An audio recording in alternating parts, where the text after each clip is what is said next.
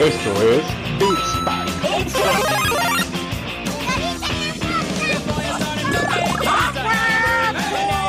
No, no, no, no, no, no, no, no,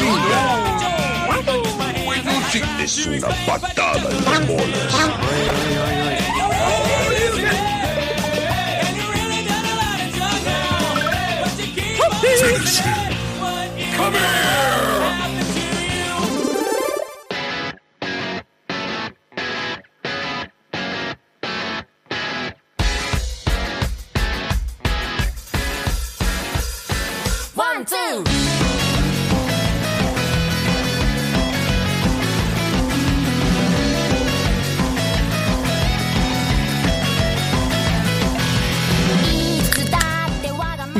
banda? De nuevo, Roger Cruz aquí en compañía de Dani Muñoz. Seguimos con este especial de anime. Que justo, Dani, tenemos eh, gente nueva, juventud. Se siente esta, esta vibra de, de- de personas, no que cotizan en el IMSS como tú, mi Dani, sino de gente que, que justo está en la Joven. plenitud de la vida, Dani. Así que justo presenta a nuestras invitadas y demás. Bueno, pues en esta ocasión, en esta segunda parte del especial de anime, pues tenemos a Charlie, que es conocida tuya, Roger. Hola. Eh, bienvenida, ¿cómo estás? Cuéntanos un poquito de ti. Hola, hola, soy eh, Charlie. Eh, conozco a Roger desde hace ya mucho tiempo. Aunque No tanto, estamos muy chavos, Charlie. eh, poquito tiempo. Pues sí, poquito tiempo, pero pues ya han pasado unos años desde la última vez que hablé con Roger. y pues siempre me cayó bien. Entonces um, me preguntó si podía participar en este podcast. Y yo así como de, oh, pues claro, mi mero mole, el anime. Eso. Entonces eh, soy Charlie, tengo 20 años y mis pronombres son ella. Para... Así.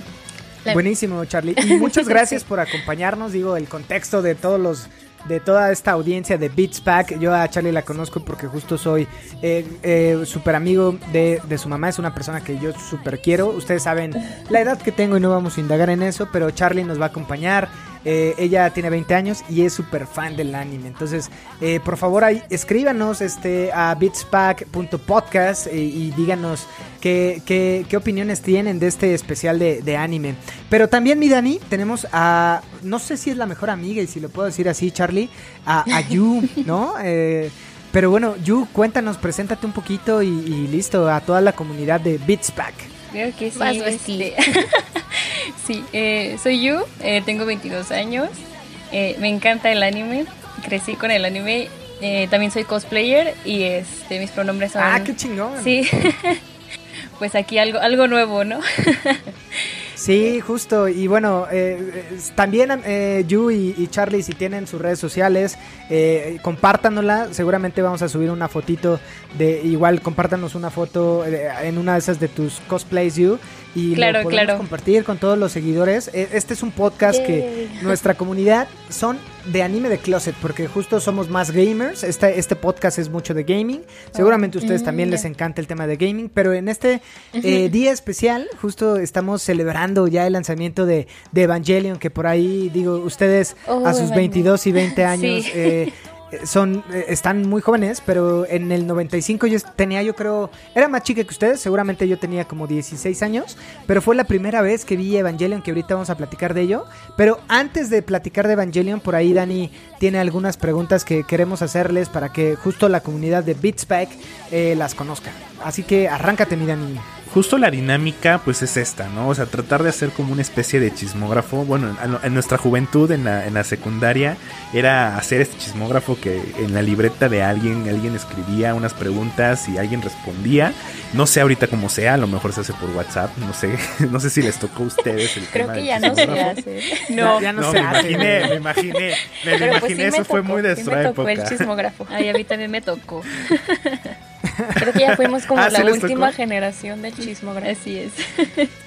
Ya lo de hoy es como funar gente o los tags para conocer a la gente. y así. No, o sea, justo esto que dice Dani eh, era más de nuestra generación en libreta. A lo mejor ustedes también les tocó, pero una puntita, ¿no? Pero bueno, vamos a hacer esta dinámica. Justo, Charlie, digo, yo te conozco, pero la realidad es que, por ejemplo, en tema de anime, no sé eh, ¿qué, qué es lo que te gusta? Cuéntanos un poquito, ¿por qué llegaste al anime? O sea, ¿cuál, ¿cómo llegaste al anime? ¿Quién te impulsó en el anime? ¿Cuál fue tu primer anime? ¿Y cuál es el anime que más te gusta eh, en este mundo otaku Oh, y- kawaii, no? Sí, pues ahora sí que desde bebé, desde bebé me, me involucré en el anime pues porque a mi familia le gustaba mucho, sobre todo a mi tío. Y ya como él me cuidaba, este, pues me ponía a ver Dragon Ball. Eh, y yo recuerdo que en la tele pasaban Tokyo Meow Meow, me parece. eh, incluso también él me enseñó Caballeros y así. Pero pues de por mi cuenta empecé a ver anime yo creo que hasta los 13 años, que es cuando ya tuve como internet ilimitado, de que ya no me vigilaban tanto y así. Entonces me puse, recuerdo que mi primer anime fue un gore, un gore, y creo que fue el Light. Y de ahí dije, oh my, como que me perturbó, pero al mismo tiempo me dio más curiosidad.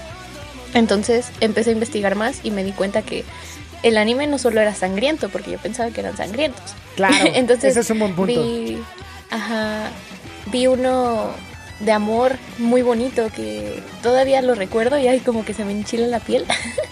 Eh, se llama Clannad, no sé si ustedes escucharon de Clannad. No, fíjate que no, pero este, este tema de, de la categorización, o sea, eh, porque justo Pokémon, pues es a- a- al final es un shonen, pero por ejemplo, Ujú. Watakoi, no sé si lo han escuchado o, a- Ah, lo han leído. Ta- también, eh, o sea, sí hemos tenido esta parte, yo como hombre, eh, esta parte rosa, ¿no? De- del anime, pero, pero síguenos contando, Carlita. Entonces, llegas a este punto, eh, hay este tipo de contenido y, y ¿qué más? Exacto, como que el internet me llevó de una cosa a otra y decía, ah, pues vamos a seguir investigando y ya llegué así como a páginas de anime y vi que decían así como, estos son los más vistos.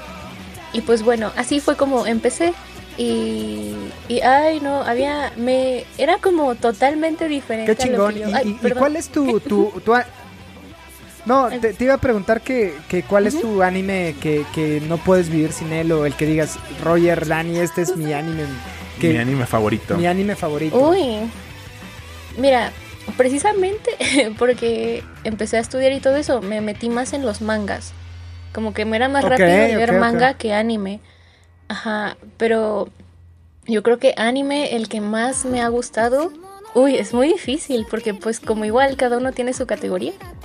Yo creo que sería Haikyuu, uno que está en emisión y el manga también está en emisión que se llama Jujutsu Kaisen y Dios mío, yo creo que eh, uy, el que me cambió la vida era eh, en japonés es Boku Dakegai Naimachi, en inglés y en Netflix sale como Erased, que es como la ciudad sin mí, desaparecida. Es muy bueno, son muy buenos. Yo creo que esos tres son mis favoritos. Oye, pero, pero entonces, eh, ese está en Netflix, justo para compartirlo a la audiencia. ese lo pueden encontrar en. Netflix. Sí, Erased. Es muy bueno. Es de. Ahora sí que la banda sonora es de Asian Kung Fu Generation. Ya saben, ellos han Ah, hecho mira. openings de Naruto, Full Metal, este. Sí, sí, sí. Y. Ajá, es de mis bandas favoritas. y precisamente por la banda encontré ese anime. Está muy bonito. Es de una chica que desaparece y pues un chavo la tiene que buscar. Ahorita acabas de tocar un punto que es la banda sonora o la música. Ahorita vamos a platicar de eso. Quédate con esa pregunta y ve preparando cuál es tu, tu banda sonora más mm, o favorita. Vamos a pasar con You. Eh, para ti, eh, eh, ¿cómo llegaste al anime? ¿Qué, qué, cuál fue tu anime o tu manga favorito el cual dices, Roger, Dani, este es el que tienen que leer porque a mí me cambió y yo llegué al anime por esto? Ay, no, pues es que fueron muchas cosas porque igual desde que estaba bebé, eh, pues crecí viendo anime porque mi mamá era muy fan de Dragon Ball. ah, qué chingón. ajá. ¿Tu mamá tiene cuántos años? como 48 más o menos.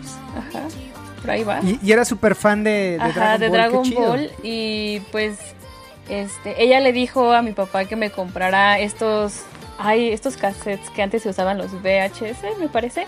VHS, sí, Ajá, totalmente. de, de Dragon Ball. Y pues crecí viendo eso. Y de ahí eh, en Cartoon Network pasaban Sakura Card Captor e Inuyasha. Entonces yo era fan de Sakura y fan de Inuyasha. Inuyasha. amaba Inuyasha. Todos somos fans de Sakurita. sí, sí, sí, sí. Y también Caballeros del Zodiaco, Digimon, Pokémon. Siempre me, me, quedaba viendo las películas que luego las pasaban en el 5 o en el 7. Entonces me la vivía ahí. Y, y así fue como fui a dar a, a, otros animes porque luego pues uno anda ahí en los mercaditos, ¿no? Y en los puestos de películas de 10 pesos se encontraban de qué discos de anime y yo, ay, ¿qué es esto? A ver. y así pues me fui haciendo de animes y de repente pues ya entró el internet y ya tuve acceso ahí a, a las páginas y pues igual que Charlie eh, empecé a ver como páginas de que, ah, top 10 de los, de los mejores animes, ¿no? Y me encontré Death Note y El Flight y Another y también empecé con el gore y dije, ay, oh por Dios, ¿qué es esto? y pues... ¿te, late, el gore? Sí, sí, le entro a todo, parejo. y evolucionaste en el tema del anime. Sí, sí, sí, fui creciendo y pues también hay temas de amor como Kimin y todo, que esos, esos animes bonitos. Pero creo que el que más me marcó fue este Shingeki no Kyojin porque me tocó verlo en emisión cuando, Sasage salió. Sí, 2013, 2013 sí, yo estaba obsesionada con, con este Shingeki no Kyojin y este recuerdo que nos hicieron esperar muchísimo tiempo para la segunda temporada, casi cuatro años, ya algo así. Sufrir. Sí, sufrir cuatro años para la siguiente y mientras estarte spoileando el manga, no, horrible. Pero, Oye, y digo, no, no quiero escucharme muy papá, pero esta relación del anime con tu mamá y con tu papá, ¿la tienes? Este... O sea, ¿también ves anime con tus papás? Sí. ¿O es algo que tú lo veas solito? Sí, sí, sí. Solita, este, cualquier pronombre está bien, está perfecto. Eso. Este, pues la verdad es que es más con mi mamá porque siento que ella, eh, como crecí en estas caricaturas y todo, pues de repente sí se sentaba conmigo a ver este Sakura o otros animes y de hecho vimos este juntos Death Note, entonces mi mamá quedó flechada de, de Kira. Incluso le llegué a comprar yo este mercancía de Death Note y tiene hasta una playera de L. Entonces le gusta mucho y también vio conmigo Yuri on también le gustó bastante. Y empezó a ver Shingeki. No lo hemos terminado porque pues ha estado eh, con la escuela muy ocupado, pero, pero sí, este, de repente sí se sienta conmigo a ver las series. Y, y, sí le gustan, le gustan bastante y pues nos las acabamos de que en dos días, porque también tenemos varias cosas que hacer, pero sí, sí le interesa. Fíjate que a mí me hubiera gustado tener este acercamiento con, con mis papás o con, al menos con mi hermano, pero realmente eh, el acercamiento con el anime, pues as, sí, ya, ya vas a empezar. Amigos, ya vas a empezar con, tu, terapia, con, con Dani, el tema de. Es terapia. Sí, sí, es, exacto, exacto. Y te lo dice ¿Con una, el qué? Que esto no es terapia, Dani. Es cierto. No, Oye, no, no, pero, pero- o sea, está chingón, qué chingón. Pero está bueno porque vamos a cerrar con qué, qué personaje de Evangelion este, eres. Y cabrón, estás cayendo mucho en el Shinji, güey. Yo soy, yo soy Shinji, güey. Caigo mal. Pero bueno, sigamos con las invitadas, Dani. Dale más exposición a las invitadas, ¿no? Este podcast es de No, nosotros, pero. Bien, No, entonces. nada más, nada más, güey. Que está chido porque, o sea, el, el tema de que ambas hayan eh, visto anime con sus papás está súper, súper cool. Sí, a mí me parece lo más cool del mundo y es un tema que justo todos compartimos. Eh, siguiendo, Charlie, este, eh, el tema de la música es súper importante. Entonces, yo por ejemplo te voy a contar, yo crecí viendo Massinger Z. dale, dale, dale, dale exposición a nuestras Ya invitadas. sé, ya sé. Sí, güey. No, está Bueno, interesante. está era- interesante. Está bien, está súper bien. Era para contextualizar. A mí me gusta mucho, digo, el opening de Beastars. Me, me fascina, es algo que traigo en el, en el Spotify. Eh, Ah, eh, el opening de. Evangelion, Luz de Luna de, de Sailor Moon. la- el opening y el closing de Ranma me, me super Ay, encanta. pero Ranma, sí. a, a mí me, me gusta mucho Ranma. es- es- eh, mucho tiempo estuve enamorado de Akane, de siendo adolescente. Todos. Pero justo, y, y de Ranma, de, de Ranma niña, ¿no? E, e incluso justo eh, Ranma hombre, me sentía ah, re- relacionado con él, ¿no?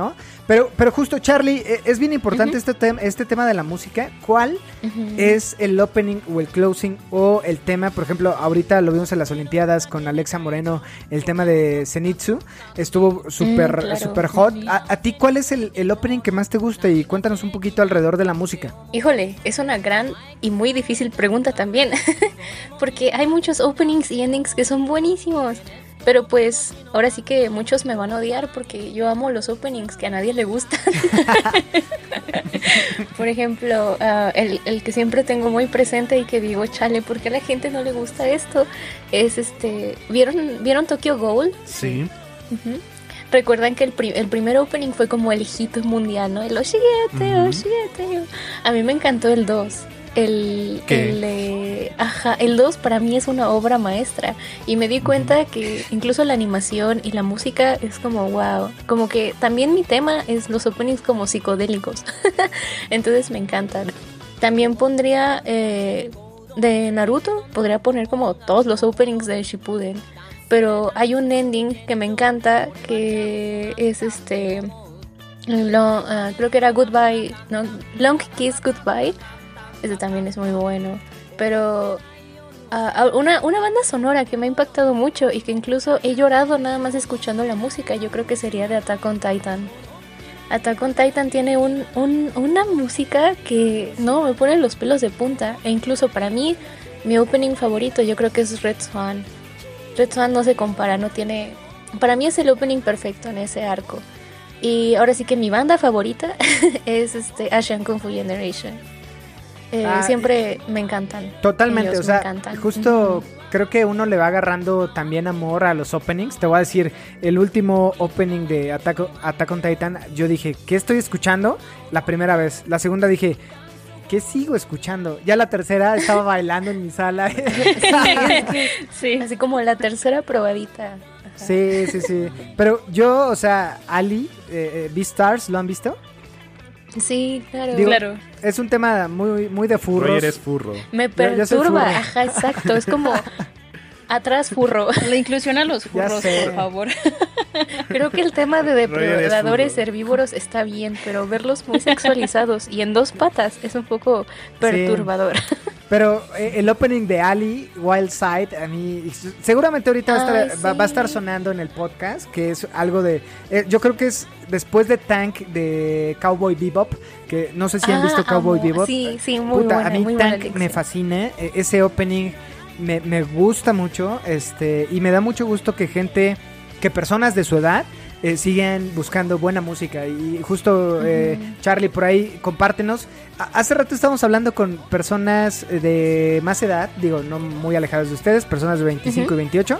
Este, y vamos a hacer un playlist de, de qué necesitas escuchar en una fiesta de anime. Entonces, eh, compártanos. en el karaoke anime. Exacto, ¿no? Para que sea como Redsco, esta. Eh, oh my, es que mis canciones de que van a empezar y, va, el, y el público va a, me va a empezar a buchear así de, uh, uh, nah, no pasa nada.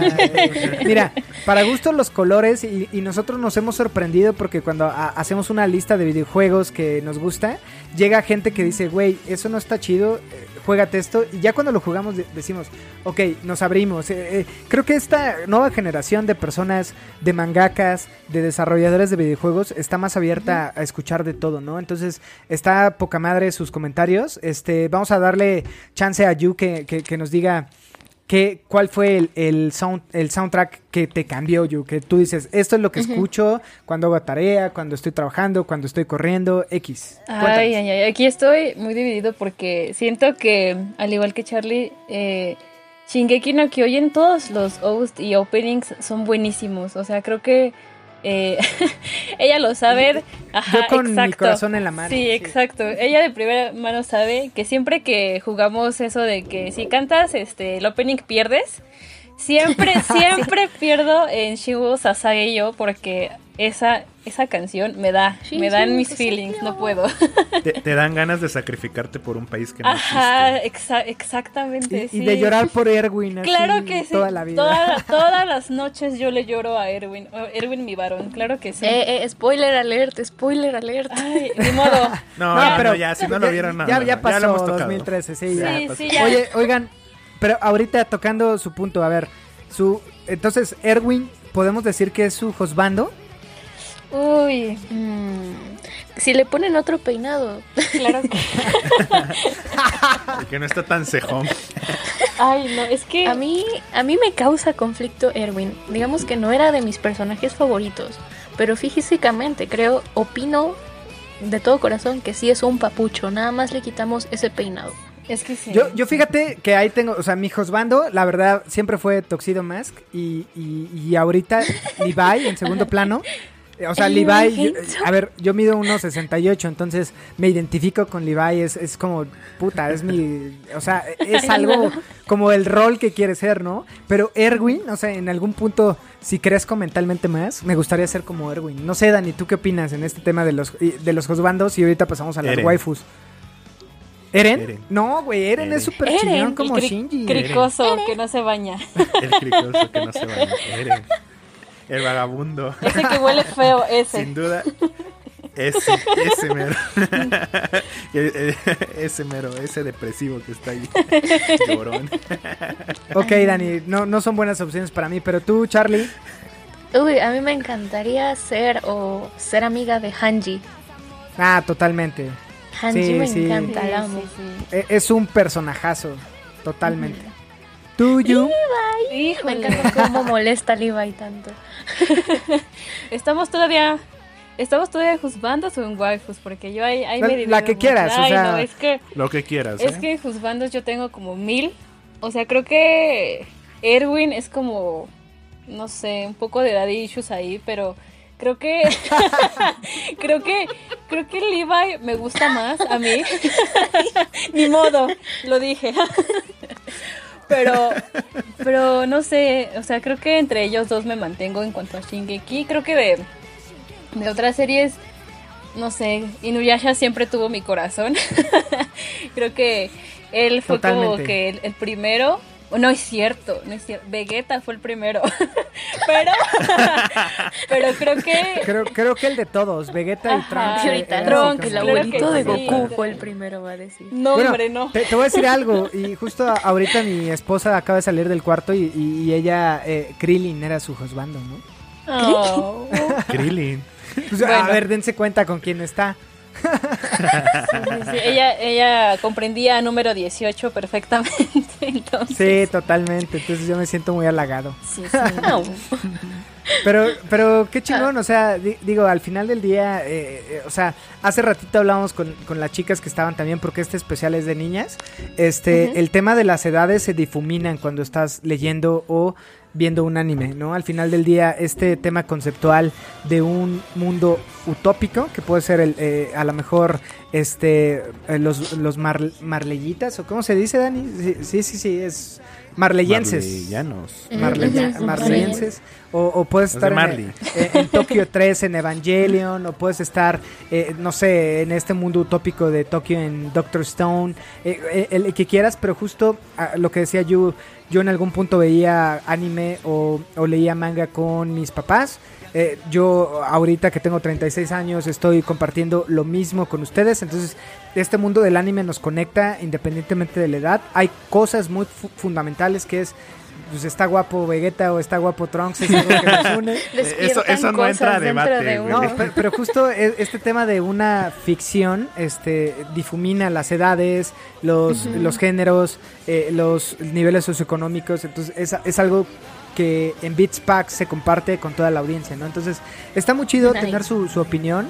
Eh, vamos a pasar a la siguiente pregunta para que nos sigan contando más y por ahí este eh, la banda que nos está escuchando compártanos también cuál es el anime que, que justo los marcó, ¿no, mi Dani? Eh, pasemos a la siguiente pregunta para este darle más cabida a nuestras invitadas. Bueno, la, segunda, la siguiente pregunta eh, va más que nada que si estuvieras, no en una isla desierta porque no hay internet, pero si estuvieras, eh, no sé, que te tienes que ir tres meses, donde no vas a tener acceso a internet ni nada, pero solamente te puedes llevar tres animes o tres mangas, ¿cuáles Oh my serían? God. O sea, estamos hablando de que a lo mejor te lo acabas en una noche y lo tienes que repetir y repetir porque no sabes cuándo vas a volver a la civilización. Puede ser un anime que no he visto, pero sé que me va a gustar mucho. Seguro. ¿Sí? Sí, claro, claro, bueno, claro. sí. yo estaba viendo reseñas. Bueno, el primer anime que me llevaría es uno que no he visto, pero que me gusta mucho. Y que es este Black Clover, creo que se llama. Black Ah, Ah, Sí, yo sí, tampoco lo he visto y dicen que está bueno, ¿eh? Sí, y está también. largo. Lo quiero ver, me da mucha mucha emoción verlo. Pero bueno, como igual este soy de las no, soy está en Crunchyroll para toda la banda. está en Crunchyroll. Búsquenlo. Está en Crunchyroll. Y bueno, yo creo que voy a decir animes que ahorita me encantan, porque podría decir así como de la vieja escuela, pero yo creo que me llevaría ese Black Clover, me llevaría el manga de Jujutsu Kaisen Ok. y me llevaría ¿qué otro? Así mm, yo creo que Naruto Seguro. ¿Con, con, todos los capítulos? ¿O es Naruto o es One Piece? Naruto. ¿No? Yo creo que Naruto, porque si voy a estar sola tres meses aislada, yo quiero por lo menos meterme en la relación de Naruto y Sasuke y ver que en mi mente acaban felices y juntos. Qué chingón. Qué chingón, Charlie. Yo creo que comparto contigo. Yo ahí, en lugar de Naruto, metería Samurai X. Este, que me, me encanta. O sea, yo, yo creo que es la serie que más. Eh, la acabo de ver hace. Bueno, no la acabo de ver, pero la retomé. Justo le decía a Dani, güey, tienes que ver eh, Samurai X. Este, y yo creo que en lugar, a lo mejor ahí de, de este Naruto, yo metería este Samurai X, pero también comparto contigo. Eh, Yu, tú, tú, tú, ¿cuál sería este anime o, o manga que te llevarías este tiempo de soledad? para- Ay, creo que creo que definitivamente me llevaría One Piece porque pues está infinito, así Porque que no hay pierde, chingo, no, ¿no? hay pierde, sí, no.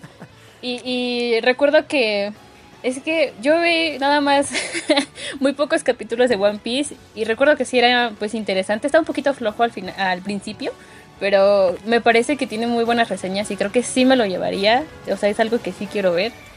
Eh, me llevaría igual Naruto, o sea, creo que es un clásico, entonces sí, y el manga de Kuro, el manga de Kuroshitsuji, el manga de Kuroshitsuji porque siento que está bastante turbio últimamente, entonces creo que sí lo disfrutaría bastante y estoy entre llevarme a Haikyuu y a este Boku no Hero. No sé, siento que Poco no Sí. Haikyuu porque siempre me emocionan mucho los partidos y creo que necesitamos emoción. Ay, Haikyuu. Sí, exacto.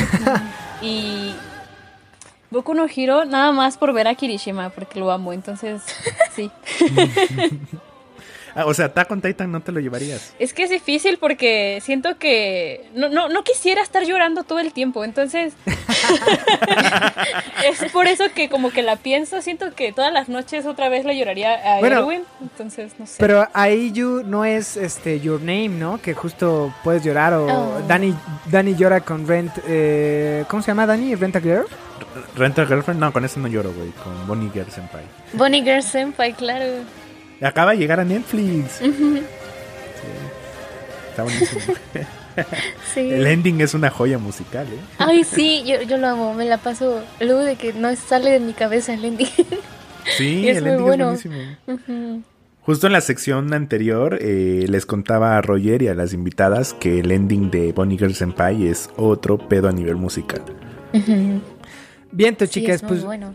Pues nada, justo para seguir con la dinámica, pues ustedes saben que, y digo, eh, son unas máster, eh, unas expertas en este tema de- del anime y nos da mucho gusto. Queríamos platicar con ustedes también de, de qué opinan de todo este contexto social alrededor del el empoderamiento de, de las niñas, ¿no? Puntualmente, por eso las invitamos. Eh, eh, o sea, y, y ustedes como expertas del anime saben que este empoderamiento a lo mejor en el shonen pues es mucho Goku, mucho Vegeta y demás, pero también Exacto. existía una Videl, ¿no? Eh, dentro del universo de Dragon Ball. eh, eh, y, y también hace rato lo decía Yu, esta sexualización de, de- de las niñas en un entorno de anime y, y y puntualmente por una contextualización social que los japoneses tienen. O sea, es sabido que son muy fríos, que nosotros como latinos somos más apapachadores, más de, de abrazarnos, de tocarnos y demás, pero el japonés es muy, muy conservador. Entonces, ustedes como, como, como niñas, como mujeres empoderadas, porque ya no son niñas, ya tienen 20, 22 años, este, como mujeres empoderadas y en este tema de crecimiento en donde estamos buscando la equidad, no la igualdad, la equidad de género, eh, ¿qué representa el anime para ustedes? O sea, lo preguntamos porque justo la- en la sesión pasada estamos hablando de Dragon Ball, del maestro Roshi con esta relación de, eh, con Bulma que para nosotros en México era como perturbador, pero ya cuando vuelves a ver Dragon Ball, la realidad es que es la visión de una persona adulta con la visión de una persona inocente que es Goku, ¿no? Entonces, era bien interesante y queremos saber también su, su opinión. Charlie, por ahí ayúdanos. Esta, esta equidad de género, ¿cómo la ves? ¿Te, te, te molesta en algún punto si vuelves a ver Dragon Ball? ¿Cómo lo tomas tú en este tema de Mm. la sexualización? Porque justo en Evangelion también eh, eh, esta sexualización de, de un, una niña de 14 años que es eh. Asuka o Rey, igual Shinji, o sea, en algún punto Misato quiere besar a Shinji y demás. ¿Cómo, cómo, Sí. cómo lo ves tú? ¿Cómo lo vives? ¿Y cómo lo afrontas como, como adulta mexicana que eres? Ok, bueno, me gustaría dividirlo en dos partes. Una, la, la, el- la mujer en el anime y la otra, la sexualización de la mujer en el anime. Eh, más bien, em, yo creo que lo que me están gustando más los, los temas que se tocan actualmente en los animes que están saliendo actualmente, ¿no? Como que ya es la- el hombre no va a ser siempre el salvador de la mujer. Por ejemplo, em, no sé, este, sí, yo creo que si veo, eh, ay, no sé, animes viejitos. Ah, por ejemplo, un Naruto no es viejito, pero pues una generación creció con Naruto.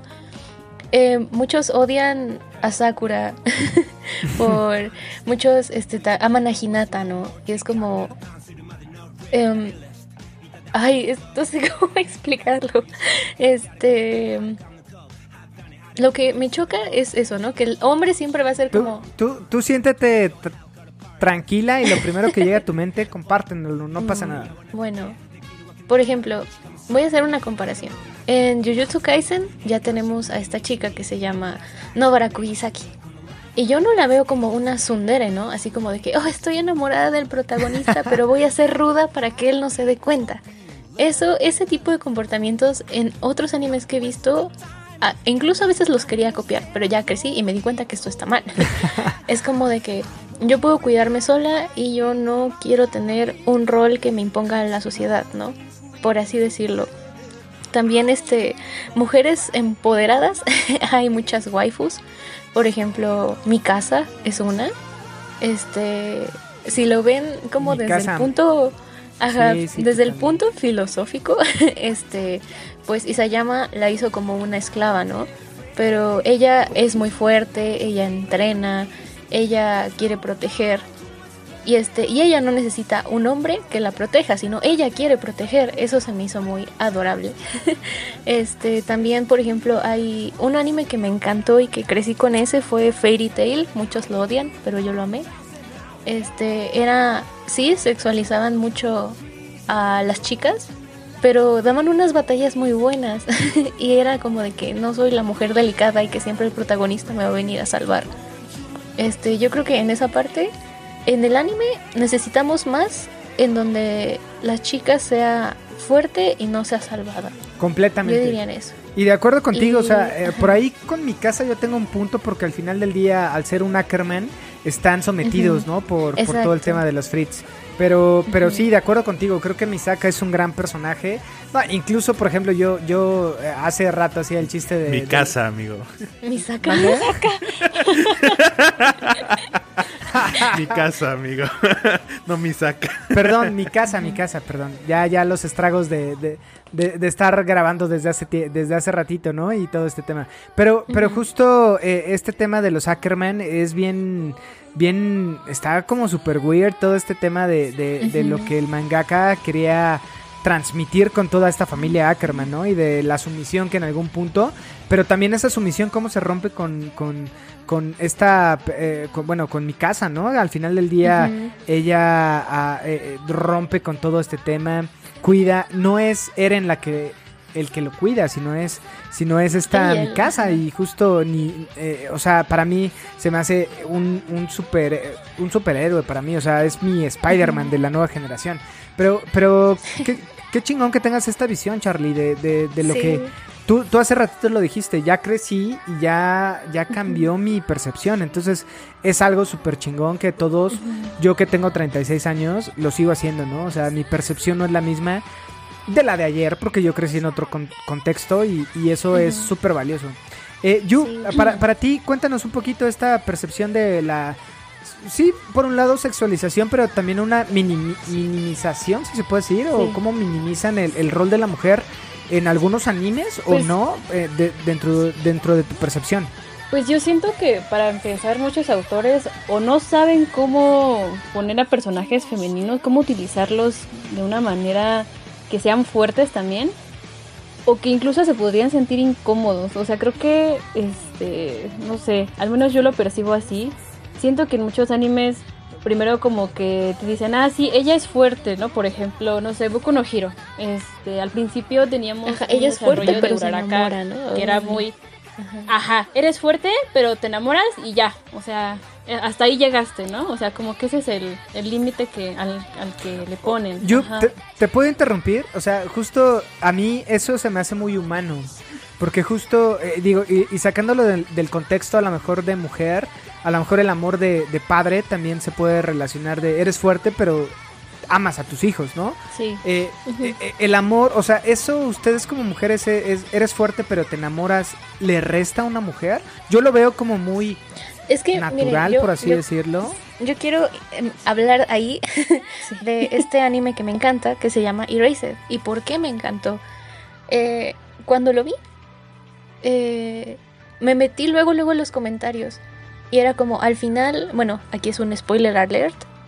Este, la chica que este chico salva de ser desaparecida y asesinada, se queda con el mejor amigo del chico en lugar de él, que es el héroe. Claro. ¿no? Entonces todos estaban enojando y le estaban diciendo a la chava que fue salvada, no, es que porque le hace eso, lo traicionó, pero es una serie de eventos que llevan una cosa a la otra. Entonces, cuando yo vi el anime, dije, wow, es que esto no es amor romántico, el personaje, los personajes no estaban enamorados, era otro tipo de amor y yo lo vi como un amor incondicional. Es como ese, ese amor incondicional que no siempre termina en romance, ¿saben? Eso es como algo que, que me dejó muy marcada y era así de, es que puede que estén dos protas, pero no es necesario que se enamoren o que hagan que la chica se enamore de él. de- de Pueden terminar contigo, siendo amigos y protegerse toda la vida. Entonces, este, eso eh, fue como necesitamos más animes así, ¿no? Que dejen como de que tengan el Eh, toque Está poca madre justo tu comentario. Sí, sí, completamente de acuerdo contigo. O sea, eh, creo que eh, lo acabas de, de mencionar como creo que muchos lo sentimos. Y es un, es un, es un pedo que compartimos. Este vínculo que se da, yo lo veo como el hilo rojo de Your Name al, al último. De, todo, de todos los, Sí. a ver, lo voy a decir, de todos los otakus, ¿no? al final del día, como que esto es lo que conecta con, con todos, ¿no? El, el contenido, el trasfondo de, de, de, de cada episodio. O sea, yo, yo estoy seguro que ese episodio de Guerrero, si lo volvemos a ver todos, es como, puta, agarrémonos de Ah, las sí. manos y, y, y cambiamos el destino, ¿no? Pero, pero lo acabas de decir súper chingón, Charlie. Eh, Yu, tú, tú ibas a decir algo por ahí, te interrumpimos. Ah, pues, pues era algo parecido, que siento que, como decías, amar es humano, pero creo que la forma en la que de repente lo proyectan en las series tal vez no es la adecuada. Creo que este está bien, o sea, la no sé, la protagonista se enamora o lo que sea, pero siento que al mismo tiempo o sea, lo relacionan con perder fuerza. O sea, creo que eso Claro, es lo que totalmente. lo que de repente le da así como el, el bajón y es como, ¿por qué? O sea, puedes ser fuerte y puedes amar al mismo tiempo.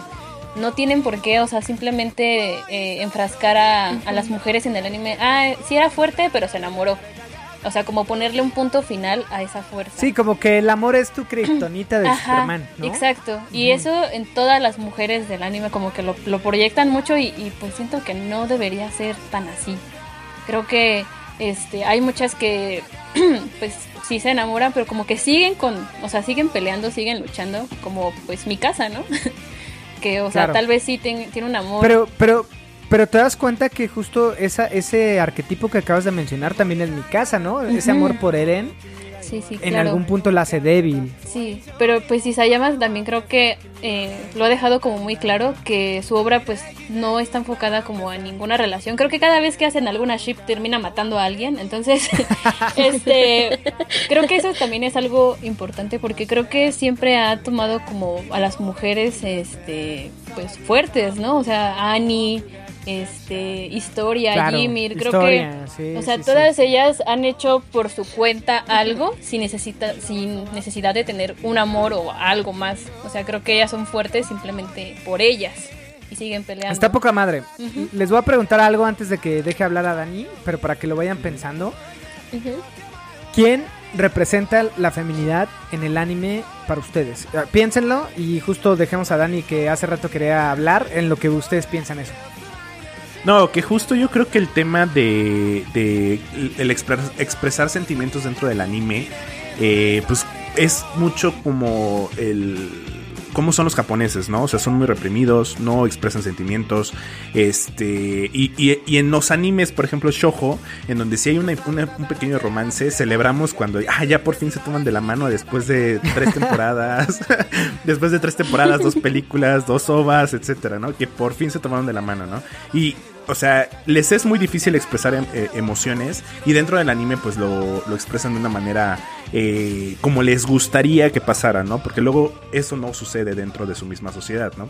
No, y yo Pero te voy a decir algo, eso. contribuyendo a eso, o sea, tú ves Dragon Ball, güey, y refleja la paternidad del japonés y la y cómo se alejan, Claro. güey, o sea, Goku nunca está con Milk.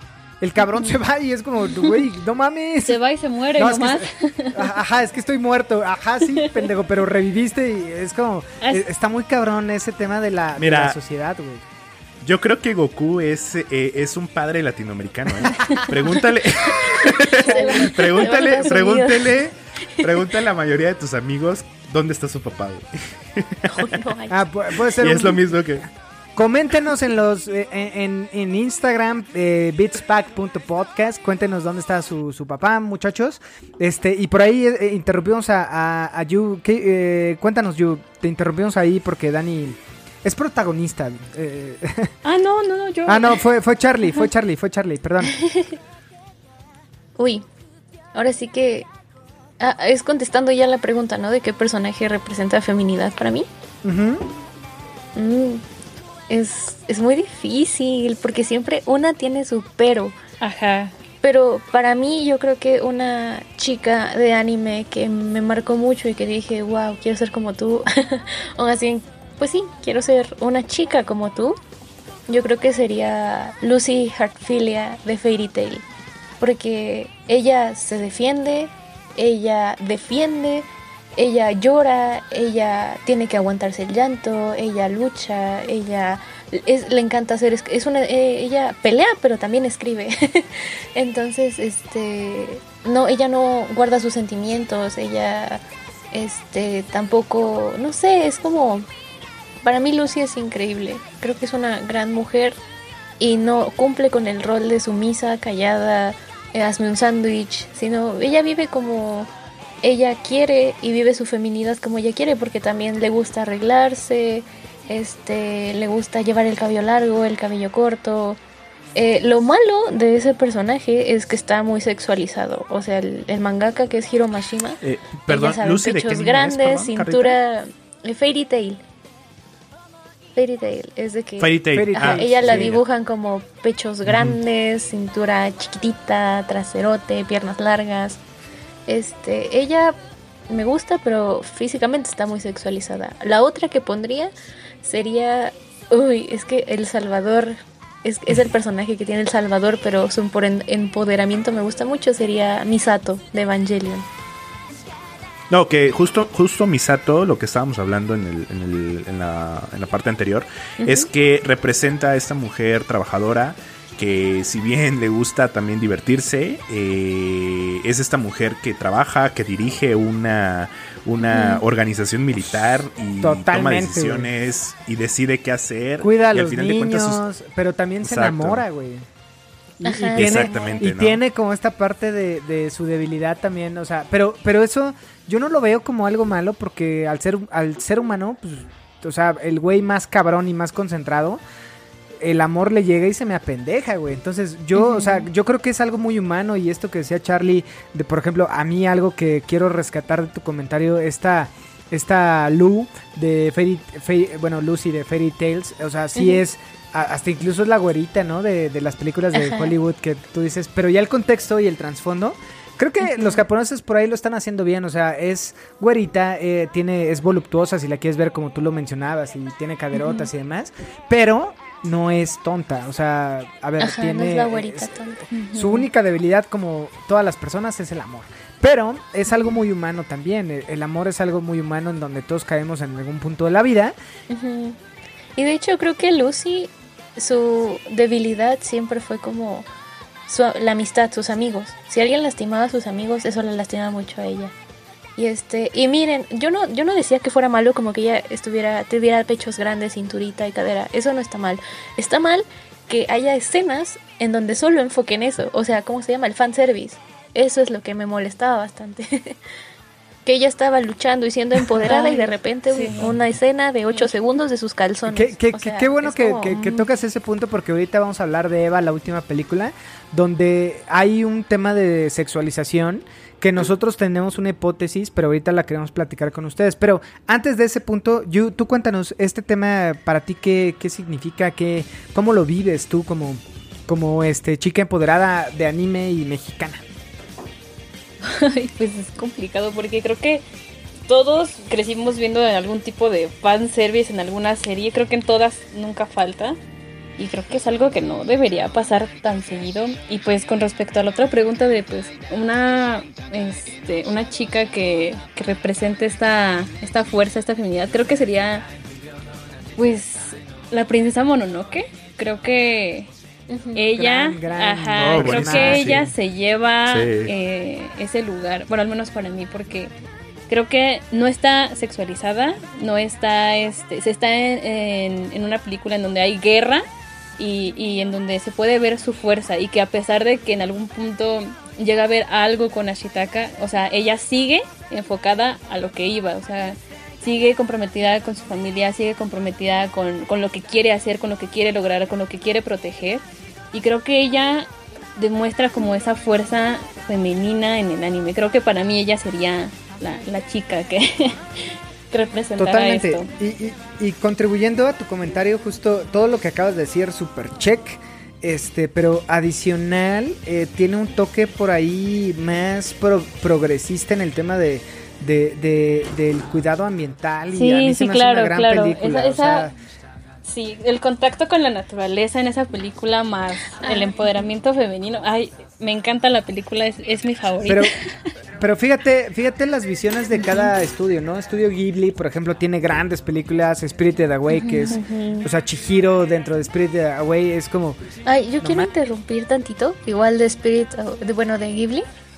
Para mí, otra mujer, yo creo que la mujer más empoderada que he visto en Ghibli es la mamá de Ponyo.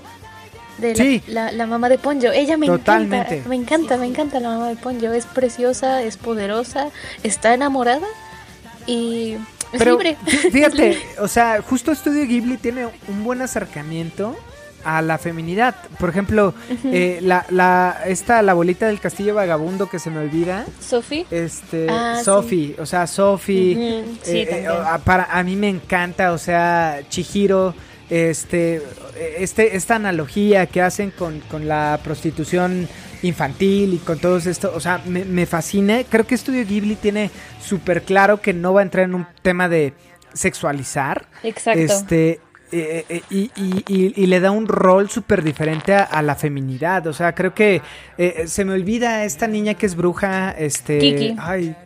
Kiki. Kiki. Para mí, Kiki es como. Dude, ella rescata al morro este que al final también el morro no lo pinten como, como super weird, sino el morro está enamorado de Kiki. Pero Kiki está muy enfocada en su objetivo. El morro es súper buena onda con ella y creo que este, este rol de lo que puede ser una- un romance de, de niños está súper bien plasmado en una fantasía que lo hace súper bien Estudio Ghibli. Entonces, creo que han dado en el punto, chicas. eh, me, me gusta mucho cómo se está tornando esta plática y justo para, para darle este flow a, a la plática nos gustaría llegar al- a, la carnita del podcast, ¿no, Mirani? A, a este tema de, es. de- de Eva, de Evangelion. Porque justo A ponernos toca... mamadores. Sí, toca este punto súper súper profundo que antes de llegar a esta profundidad, Charlie, queremos preguntarte, ¿tú cómo, si le tuvieras que explicar a, a- a un normie, a alguien que no está como este tema, ¿Cómo le explicas Evangelion? Para ti, ¿cómo, cómo, cómo se lo explicas a la gente? Que me lo explique a mí porque no he visto Evangelion. a ver, aviéntate. Bien, lo voy a explicar como una persona que entendió el 40% de todo lo que fue Evangelion. Totalmente. Na- nadie le entiende Evangelion, Le- entonces. yo lo explicaría. ¿saben cómo? Como Titanes del Pacífico. Ok, es, un buen, es una buena referencia. Es, eh, sí, sí, de acuerdo. Eh, a mí yo creo que, wow, es que siempre decían, ve Evangelion, ve Evangelion. Es de que vatos, eh, eh, morritas bonitas y un vato en robots dándose en la madre contra monstruos. Pero una vez que lo ves, es como, o sea, sí, pero no. Es no. Son demasiadas cosas. Es como rollos políticos, rollos románticos, rollos este filosóficos muy cañones. O sea, no es fácil entender Evangelion a la primera. O sea, de que si tienes que entrar a foros y ver qué comentan, ver las teorías, ver todo aquello. Pero, pues sí, Videos yo explicaría Evangelion. explican el final. Ajá, a- a- exacto, los, los miles de finales que hay. Yo explicaría Evangelion como uno de los mejores animes en la historia. Uno que vale la pena ver. Y que si no, si quieres una noción, ve Titanes del Pacífico. Sí, totalmente, Charlie. De acuerdo contigo, creo que es uno de los animes más pesados que, que ya está. Nosotros lo decimos, ¿no? O sea, justo nosotros somos apasionados de los videojuegos, nunca nos ponemos la etiqueta de expertos y menos de, de- de gente de. Bueno, Dani es más clavado en el tema del anime, pero yo, yo vi Evangelion en el 95 cuando salió. No, puede ser como en el 97, 98, cuando lo, la primera vez que vi a Lily, a, a Lilith así. eh, Ah, en- gigante, En la cruz, ajá. o sea, yo dije, puta, o sea, imagínense en el 95 cuando no había foros tan grandes como los hay hoy, cuando, cuando los papás no nos dejaban ver como estas cosas, yo decía, verga, ¿qué acabo de ver? Pero lo acabas de decir muy bien, es un punto de que es, hay un trasfondo cultural y hay una brecha cultural muy cabrona. Este, que yo estoy de acuerdo contigo que esto que acabas de decir, de los más grandes animes, que ahorita platicamos un poquito más el trasfondo y teorías que nosotros tenemos. Pero, Yu, eh, ¿tú cómo lo podrías explicar? Si, si, si puedes, si no, también se vale decir, la neta, no le entiendo. Yo me consideré mucho. Yo hasta la fecha acabo de ver la, la 3.0 más 1.0. Y justo ahorita, como que mi cerebro está. Ah, mira, esto puede ser. Procesándolo. Ajá, procesándolo. Sí, sí, digiriéndolo completamente. Híjole, pues desde el punto de que alguien lo, ah, bueno, yo lo vi mm, como, no sé, como cinco capítulos y lo dejé, pero fue cuando yo empezaba a ver anime, entonces no le entendí. Y, y ya ahorita, o sea, si, si, si me preguntan, la verdad, ni siquiera me acuerdo de qué iba, o sea, ahorita retomé algo con lo que explicó Charlie, pero la verdad es que, pues, solo sé que es uno de los más grandes animes, que es todo un movimiento que mucha gente le gusta Evangelion, pero pues así como tal, pues no lo he visto, o sea, no no tengo ni idea, solo sé que nadie lo entiende y ya. eso, eso es lo es, que el, es, es el chiste Ajá, recurrente. es lo que yo sé de- del anime, o sea, creo que he visto, o sea, muy poquitas cosas eh, referentes al anime. Les digo, vi como cinco capítulos a lo mucho, pero en el momento en el que en que, en- en que lo vi, pues yo tenía como 12 años, entonces creo que no Sí, seguro. no este no me atrapó en, en su momento y pues jamás lo, lo retomé de hecho sería bueno que lo viera ahorita en este punto Sería la mejor decisión de tu vida. La recomendación, yo ahorita y a lo mejor Carlita que ya lo vio, Charlie, perdón, es lánzate a verlo. Ahorita Sí, sí. la recomendación siempre es ver el anime, que para mí el opening es... me, me vuela Ay, la claro, cabeza. Lo Sí. bailas como si fuera cumbia. exacto, Sí, es, sí, el, opening el opening es algo que tengo muy presente es algo que tengo muy presente porque lo tengo en mi Spotify y, y sí El lo escucho Es el cumbión. es un Sí, cumbión todo, todo. sí sí sí Pero, pero justo aviéntate los primeros del 1 al 24, de ahí le, le pones pausa y te vas a la película y regresas al anime y después te vas a los reveals y ahorita ya, de ahí secuencial. Pero justo a mí me parece una gran este, analogía y, y no, voy- no vamos a hacer spoilers y por favor ustedes no escuchen la, la- la siguiente parte que es con las chicas. eh, que, que las- la- el pool de chicas que tuvimos hace rato, a saludos a Lily y a Andy, pero este, para mí es una representación de Hideki Anno en, en torno a su infancia, porque justo vive con este, a- este Ah, claro, esta, cómo se aleja de su papá, el tema de no poder conectar o no, o no soltar a la muerte de su mamá. Y es un pedo más introspectivo y muy cabrón, tema muy denso psicológico que en algún punto niñas están muy chiquitas pero van a llegar o ya llegaron porque también el pedo de, de- del psique no es de edades, o sea, puedes llegar a un tema Claro. depresivo a los 7 años o a los 50, entonces eso es lo que justo tratamos de retratar en Beats Pack, que esto que nos une, que son caricaturas, si lo quieren ver. O sea, me gustaría que no lo Es vieran más allá. así. Y me gustaría que toda la comunidad no lo vea como caricaturas. Pero si tú, que estás escuchando Beats Pack por primera vez, piensas que son caricaturas, no mames. Va- Hay un trasfondo muy cabrón. O sea, eh, Sí, eh, es ya. un contexto muy cabrón este tema del anime y puntualmente con Evangelion. Pero es eso, ¿no, mi Dani? ¿O tú qué, tú qué, qué piensas, güey, de este pedo? Para dejar también espacio a nuestras invitadas.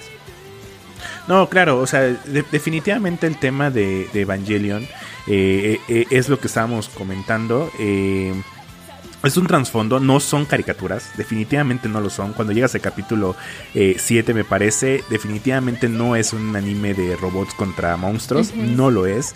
Eh, conforme vas avanzando los episodios te das cuenta que no es el camino del héroe, o sea, no es un, un personaje que poco a poco se va superando y va afrontando los retos y lo supera, al contrario, sino creo que los, los personajes de Evangelion son muy reales. Eh, esto, o sea, el hecho de que llega el ángel, creo que es el séptimo, el octavo, y Ah, sí. le mete un arrastradón psicológico a Asuka. eh, y Asuka no puede salir de eso hasta la película, ¿no? Entonces, eh, Rey también, donde decide sacrificarse a sí misma. eh, para proteger a Shinji. Entonces es un tema eh, muy cabrón en cuestión de, de personajes. O sea, no son los típicos personajes de anime. Creo que a lo mejor podría ser muy parecido que Attack on Titan haya tomado bases de cómo construir Totalmente. los personajes de Evangelion. Sí. Porque, porque son más reales, o sea, el, el cómo, el cómo actúa un personaje cuando tiene que subirse al robot, que puede ser como de, güey, pues súbete al robot, sí, pero a ver, es un niño de 14 años con problemas mentales, en donde le dice, su- cuando quiere ver a su papá después de tantos años, eh, el papá no lo pela y solo le dice, súbete al robot, cuando, güey, ¿por qué me voy a subir a esa madresota? Entonces, eh, a lo mejor podría ser el chiste muy De que ya gracioso de que, güey, Shinji, Shinji. ya súbete al Shinji, deja de llorar. Pero si lo analizamos y vemos que el personaje tiene una depresión horrible, tiene abandono de su papá, no conoció a su mamá, entonces No es como superó de, la, la, bueno, más bien, no supera eh, la muerte de su mamá y, y- y no la recuerda, o sea, y, eso le, le- le sumas el, el desprecio por ahí de su papá o, o esta cosificación que su papá tiene con él de un recurso para llegar a su objetivo, creo que está cabrón y, te, y te, te evoca a la cultura japonesa, güey, ¿no? O sea, Ujú. este Sí, justo. desapego, a esta, a esta falta de afecto que los japoneses tienen, entonces...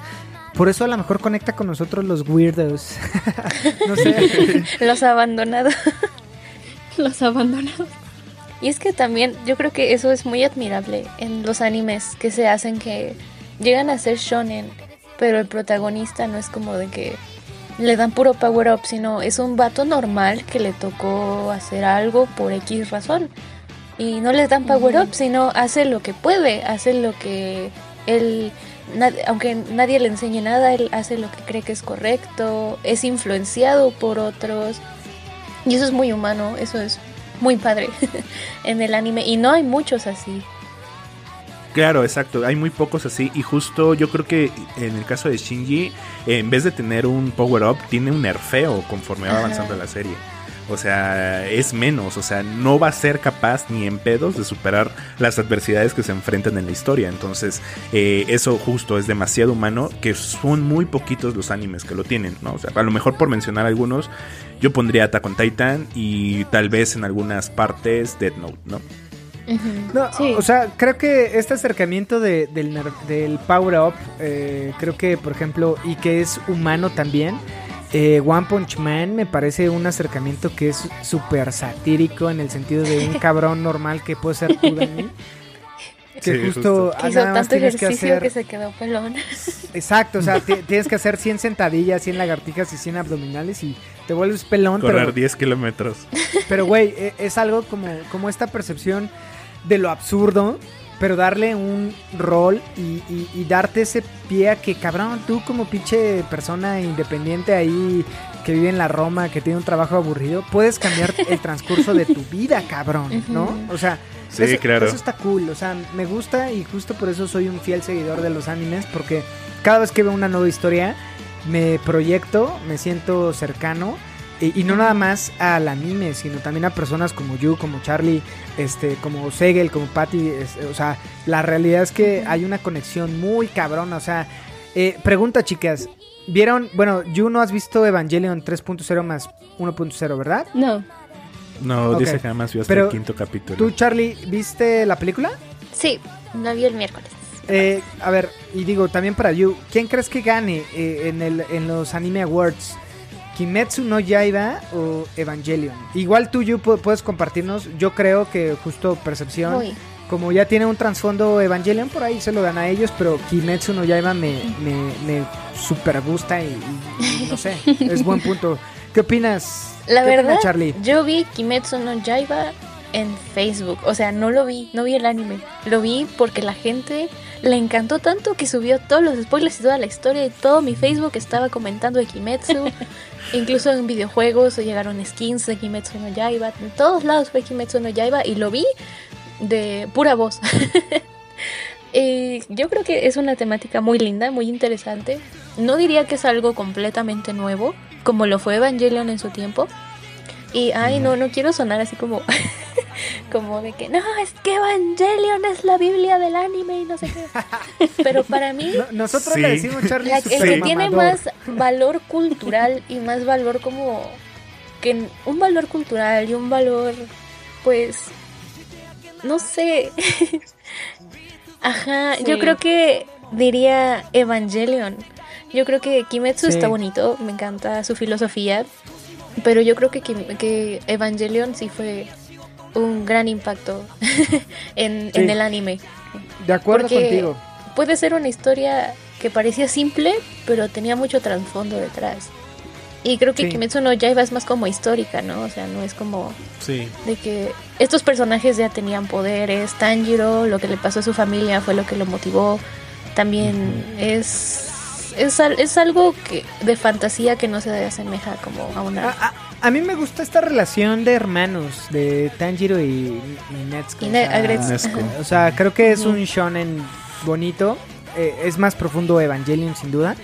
Pero creo que la está rompiendo Tanjiro al grado de que Dani trae su playera de, de Tanjiro, ¿no? Tanjiro. Pues sí, está bien. Yo creo que son dos filosofías diferentes. Y Sí, dos, completamente. este, este, no, no diría que una es mejor que otra, pero pues es que depende de la persona.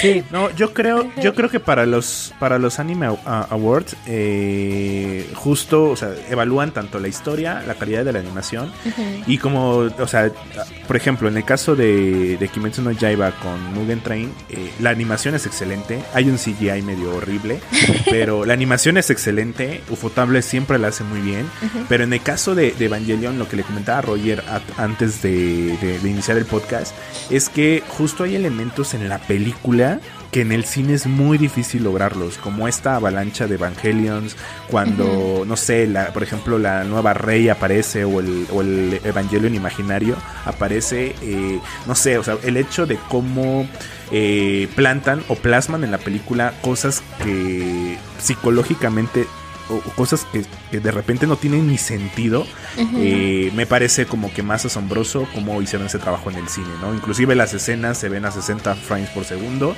Eh, algunas peleas de los Evangelion están como medio piteras, pero tienen un porqué, ¿no? O sea, o sea, pareciera que estuvieran peleando dentro de una maqueta, ¿no? y, y se ve medio chafa, pero en realidad es eso, eso era lo que querían decir, que esto es un es una creación, una imaginación de la mente de Shinji y cómo plasman eh, estos, estos recuerdos o, es, o la mente de Shinji dentro de una imagen que podamos ver y disfrutar, ¿no? Totalmente. Entonces, definitivamente, eh, la película de 3.0 más 1 es la joya de la corona.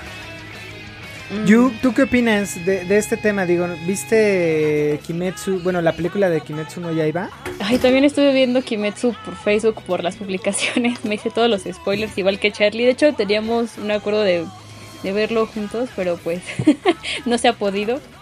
Pero pues ya sabemos lo que pasa, ¿no? ya estamos Sí, qué al, al tanto de lo que, lo que es Kimetsu. Pero siento que también ha tenido mucho impacto. O sea, creo que como en su momento lo fue Boku no Hiro, o sea, también Kimetsu está, está agarrando vuelo. O sea, tanto que, que hasta en los Totalmente. Juegos Olímpicos está, está Ujú. saliendo. eh, pero coincido con Charlie, creo que este Evangelion tiene como más este esa, esa fuerza, ¿no? Que, que viene arrastrando de años y, creo que es algo ya más cultural. Creo que creo que Evangelion podría ser el ganador. Sí, totalmente. Estamos de acuerdo con ustedes. También creemos, bueno, eh, yo creo que también Eva se lo va a llevar por un tema cultural, por un tema de trascendencia. Y está bueno. También Kimetsu no Yaiba este, tiene poquito, entonces va a tener mucho tiempo todavía para trascender. Lo está haciendo muy bien. Me gusta el anime. Estoy enamorado de Tanjiro, eh, de, de la relación con su hermana. O sea, la neta es una relación súper bonita. Eh, Quiero ser Tanjiro en algún punto de la vida. eh, eh, la Oh. relación de, de este, ¿cómo se llama? Este... Inosuke, No. Zenitsu, Zenitsu. Zenitsu. Zenitsu, Zenitsu. También este, Sí. este, este amor que, que, que siente por, por, por Nesco es, es como muy chido. Entonces, eh, la, el, el- la pérdida de su familia me mama, o sea, y este tema de, de la animación es completamente otro pedo. O sea, me acuerdo mucho eh, el episodio de las arañas, eh, visualmente es bien bonito. Entonces, eh, nada, creo que hay mucho Kimetsu para rato. Y nada, cerramos con buen con buena película de Evangelion, que se lo gane Hideki Anno y, y nada, o sea, creo que estamos en, en sintonía, ¿no, chicas? Y o Sí. bueno, chiques para contemplar a Dani. Sí, yo creo que, híjole, es que ahora sí, como yo decía, me gusta mucho Evangelion, pero no puedo lograr entenderlo en su totalidad. Yo creo que me falta como esa ese- esa cultura, esa percepción. y este, eso sí, yo creo que esta película no me gustó tanto como la, la anterior. Eh, ¿Te creo gustó que más 3.0? Sí, me gustó más 3.0 con Kaworu. Y esta, esta, lo que me encantó de esta fueron la primera, me- la primera hora y media, la verdad. Eh, se ve que la escribieron bien en su momento, pero como pasaron los años, como que perdieron el hilo. O sea, sí sentí ese contraste Claro. del tiempo. Y este, Claro. el final, eh, sí me gustó que Shinji creara un mundo sin Evas, pero me dejaron más dudas que respuestas. Oye, Este, pero este este cierre con con Shinji y su papá. Spoiler. Ah, spoiler Eh. Ni ah, modo. no, a ver, no, no voy a no voy a indagar más, pero justo este cierre de Shinji y su papá, incluso con su mamá, o sea, no estoy diciendo cómo cierra, pero la relación y este cierre que hay entre esos personajes, Ajá. ¿no te pareció como icónico? O sea, como Sí, me pareció Sí, así como de... Yo lo lloré, güey. Yo, yo sí sentía el nudo en la garganta. Me, me- la, escena que más me gustó, es que esas dos escenas me gustaron mucho, pero yo creo que la primera parte fue mi favorita. Eh, la escena en donde Shinji ve, bueno, donde está Shinji y después aparece Kaiji y Kaworu y se van diciendo que van a hacer agricultura con Misato, fue como de que, ah, ya, ya se están descansando por fin, ¿no? Y que se cierra Sí, la claro. persiana como de ese garage. Sí sentí el nudo en la garganta y también sentí el nudo en la garganta cuando Shinji se da cuenta No, que lo único incluso que- con Rey, ¿no? O sea, Ajá, incluso con Rey le dice así de este, no, pues gracias por intentar que yo ya nunca manejara un Eva, este te quiero mucho, adiós. Pero bueno, la otra escena era la de en donde Shinji se da cuenta que lo que quería su papá era despedirse de su mamá Exacto, y como que exacto. Shinji al enterarse de eso fue como, ah, es un es un alivio Ahora para todo él. tiene sentido. Ajá, es como, es un alivio. Y él también ya está en paz consigo mismo. Porque Oh, es como, fue como la cadena, ¿saben? Así de. Eh, su papá se despidió de su a- mamá y Shinji vio que, su papá estaba bien y Shinji se dio ¿no? cuenta que su mamá lo protegía y ya fue como, ya estoy bien.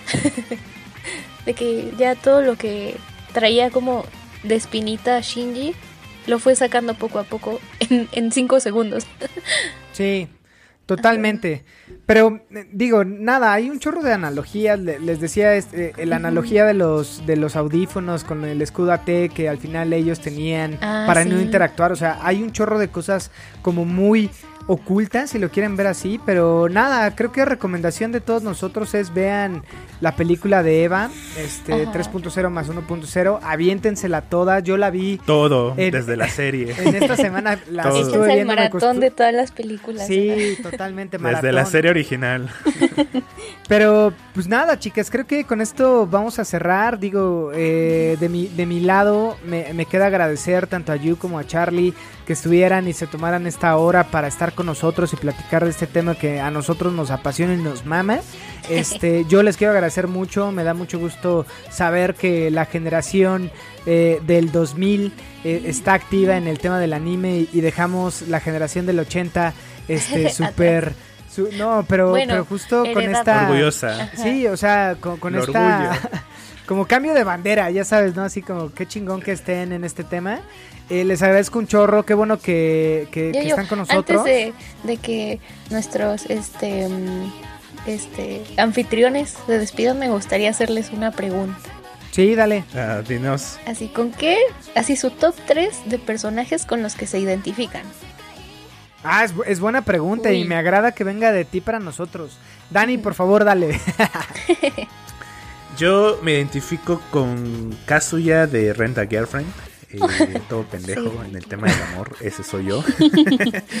Ese soy yo. Eh, me identifico con Shinji en un punto. eh, desde, desde que vi Evangelion por primera vez. Eh, el tema de alejar amistades, el tema de alejar, ocultar sentimientos. Me identifico con Shinji. Y definitivamente otro personaje con el que me podría sentir identificado, o más bien como que me gustaría ser, sería el típico de Kirito, ¿no? O sea, a mí Kirito le pueden tirar mucho hate a. Kirito. Le pueden tirar muchísimo hate a Sword Art Online, le pueden tirar todo el hate del mundo, pero definitivamente eh, el personaje, el tratar de proteger a la mujer que ama, el tratar de salir adelante y, y- y afrontar los retos, me gusta y es una persona como que me gustaría ser, ¿sabes? Sí, e- en mi caso yo les voy a contar, o sea, yo ahorita hablando de Eva, justo lo, lo platicábamos y qué bueno que salió de ti Charlie preguntarnos. Yo en algún punto creo que soy un tanto Gendo y Kari, ¿no? O sea, e- este, y, y- y les voy a contar por qué, o sea, y, y ahí, a- a- eh, ojo, comunidad de Beats Pack, no odian a, su- a sus papás, hay un trasfondo detrás de, de sus papás eh, siempre, pero este tema que muy, muy terrenal que tiene Gendo y Kari de no soltar a la mujer que ama, me parece bien chingón, ¿no? Que de ahí no pueda resolver la paternidad con, con, con este, eh, con su hijo, este, o sea, con todo este tema que trae Shinji es parte de su papá, pero si se dan cuenta es un tema muy humano, o sea, el tema de, de Gendo al final sufre eh, en- eh, hasta en una de esas bullying, ¿no? De niño y todo este tema que pone este, este contexto, pues lo hace ser así, conoce a Yui y se enamora y al, al- al- el, el hecho de que muera, de que, de que se aleje de ella, lo hace ser Gendo y Kari. Entonces, esta relación que tiene con Shinji, eh, o sea, me, me- no, no soy él, pero en algún punto todo lo frágil que puede tener mi persona, creo que puede ser él.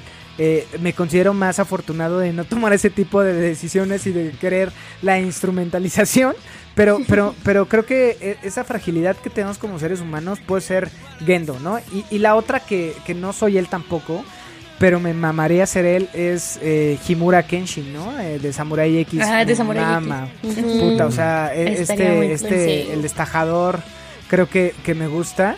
Eh, y en algún punto creo que también este Tanjiro, ¿no? O sea, este tema de cuidar a su familia, de, de pedirse más por su familia. Yo no tengo hermanas, tengo puros hermanos.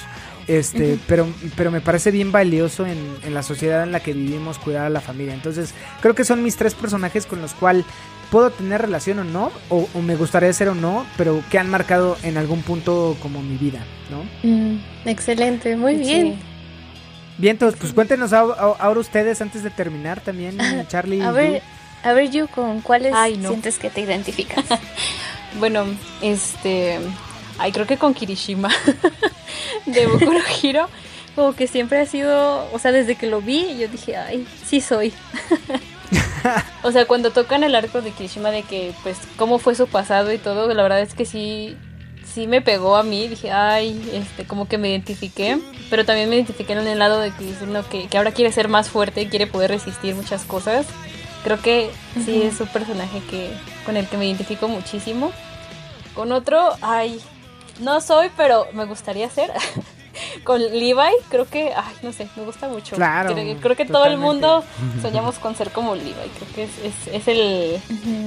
Es, es, es algo que queremos llegar a Creo ser. que es un es un más tema de miedo de querer ser él antes de estar De con imponer él. respeto. Exacto, o sea, creo que todos Sí. te- yo también, o sea, Levi Imponer, para ah, mí- exacto. O sea, yo veo sus su, su 1.68 y soy él, ¿no? Pero justo me falta todo ese pedo. O sea, jamás podré ser Erwin. Pero Levi es creo que esta parte de antes de que me encuentre un Levi, quiero ser un Levi. Entonces, eh, eh, sí, está, eh, com- comparto contigo. Exacto, es, es eso, es, justamente eso. O sea, como que no quiero estar con Levi, quiero ser Levi. o sea, es eso. Claro. Y otro, ay, pues es complicado. Creo que. Ay, con Kageyama de Haikyuu. siento que, no sé, siento que me identifique mucho con él porque hasta cierto punto tiendo a ser un poco perfeccionista, pero al mismo tiempo siento que me aíslo mucho de la gente de repente.